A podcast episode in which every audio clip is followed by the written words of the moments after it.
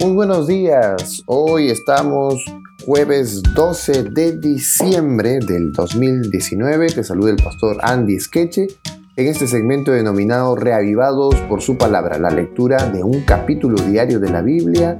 Bueno, estamos eh, ya terminando casi el año 2019, pero también hemos terminado hoy el libro de Nehemías. Vamos a leer el último capítulo de este libro que habla acerca de la reforma que llevó Nehemías a Jerusalén. Así que vamos a darle lectura y esperamos que la lectura del libro de Nehemías haya sido de beneficio para nuestra vida. Vamos entonces con Nehemías capítulo 13.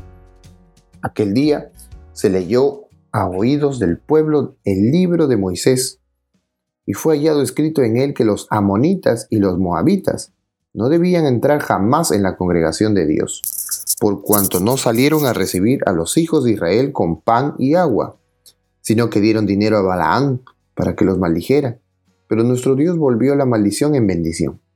Cuando oyeron pues la ley, separaron de Israel a todos los mezclados con extranjeros.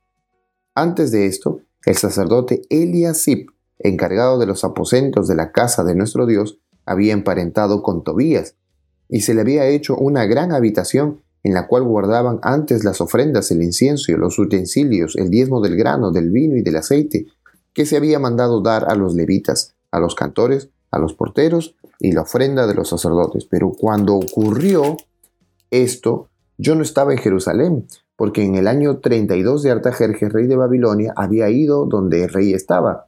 Pero al cabo de algunos días pedí permiso al rey para volver a Jerusalén. Y entonces supe del mal que había hecho Eliasib por consideración a Tobías, haciendo para él una habitación en los atrios de la casa de Dios. Esto me dolió mucho y arrojé todos los muebles de la casa de Tobías fuera de la habitación. Luego mandé que limpiaran las habitaciones e hice volver allí los utensilios de la casa de Dios, las ofrendas y el incienso.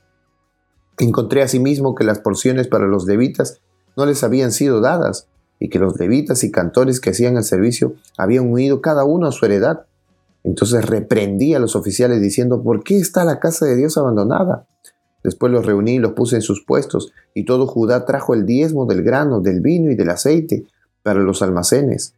Luego puse por mayordomos de ellos al sacerdote Helenías y al escriba Sadoc, y de los levitas a Pedaías, y al servicio de ellos a Hanán, hijo de Sacur, hijo de Matanías, pues eran tenidos por fieles. Ellos se encargarían de repartir las porciones a sus hermanos.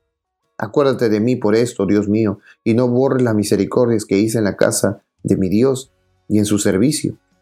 En aquellos días vi en Judá algunos que pisaban en lagares en sábado, que carreaban manojos de trigo y cargaban los asnos con vino, y también de uvas, de higos y toda suerte de carga para traerlo a Jerusalén en sábado. Y los amonesté acerca del día en que vendían las provisiones. También había en la ciudad tirios que traían pescado y toda mercadería, y vendían en sábado a los hijos de Judá en Jerusalén. Entonces reprendí a los señores de Judá y les dije, ¿qué mala cosa es esta que vosotros hacéis, profanando así el sábado? ¿No hicieron así vuestros padres? Y trajo nuestro Dios todo este mal sobre nosotros y sobre nuestra ciudad, y vosotros añadís ira sobre Israel profanando el sábado. Sucedió pues que al caer la tarde antes del sábado, ordené que se cerraran las puertas de Jerusalén y que no se las abriera hasta después del sábado, y puse a las puertas algunos de mis criados para que no dejaran entrar carga alguna en sábado. Una o dos veces se quedaron fuera de Jerusalén los negociantes y los que vendían toda especie de mercancía, pero yo les amonesté diciéndoles, ¿por qué os quedáis vosotros delante del muro? Si lo hacéis otra vez, os echaré mano. Desde entonces no volvieron en sábado, y dije a los levitas que se purificaran y fueran a guardar las puertas para santificar el sábado. También por esto acuérdate de mí, oh Dios mío. Perdóname según la grandeza de tu misericordia. Aquí hay dos oraciones excelentes, ¿verdad? Dos partes eh, interesantes, el verso 14 y el verso 22.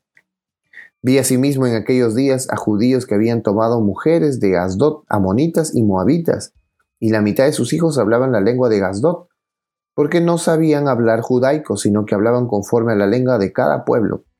Reñí con ellos y los maldije, los hice azotar algunos de ellos y arrancarle los cabellos y les hice jurar diciendo, no daréis vuestras hijas a sus hijos, ni tomaréis de sus hijas para vuestros hijos, ni para vosotros mismos, No pecó por esto Salomón, rey de Israel, aunque muchas naciones no hubo rey como él, que era amado de su Dios, y Dios le había puesto por rey sobre Israel, aún a él lo hicieron pecar las mujeres extranjeras.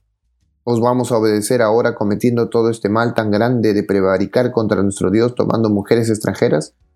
Uno de los hijos de Joyada, hijo del sumo sacerdote Eliasib, era yerno de Zambalat, el oronita. Por tanto lo eché de mi lado. Acuérdate de ellos, Dios mío, de los que contaminan el sacerdocio y el pacto del sacerdocio y de los levitas.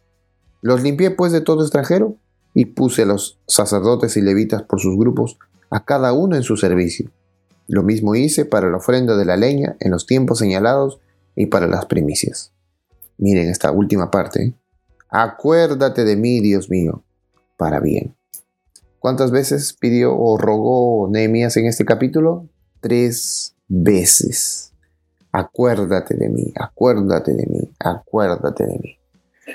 Pues sí, el, todo el trabajo de Nehemías no debería ser en vano, pero había llegado a ser en vano debido al pecado debido a la tradición, debido a la forma en que ellos querían vivir y no como Dios quería. Por eso es que estaba enojado Nehemías, porque el pueblo de Israel volvía otra vez a sus antiguas sendas, a seguir haciendo lo mismo. No se puede seguir haciendo siempre lo mismo. Siempre debe haber una renovación, pero sobre todo una renovación pactual con Dios, de cariño, de obediencia a sus mandamientos y de que todo funcione como debe de funcionar. Ese fue el, trabajo de Nehemías en esta última reforma. Y así termina el libro de Nehemías, contándonos que el pueblo volvió al pecado, volvió Tobías, votaron a los levitas, y todo el templo, todos los servicios del templo ya no eran lo que antes había sido. Bueno, esperamos que en nuestra vida lo mismo suceda, ¿verdad? Que no pequemos de la manera en que pecó Israel de volver a sus tradiciones, sino que hayamos nosotros olvidado todas nuestras tradiciones de nuestros pueblos, de nuestras costumbres, de nuestros hábitos, y hagamos una sola tradición, una sola costumbre, un solo pacto con nuestro Dios. El modo de alimentarse como Dios lo ha mandado, el modo de vivir como Dios lo ha mandado, el modo de actuar como Dios lo ha mandado. Que sea siempre este nuestro objetivo, ser como Dios quiere que seamos. Que Dios nos bendiga en este día especial.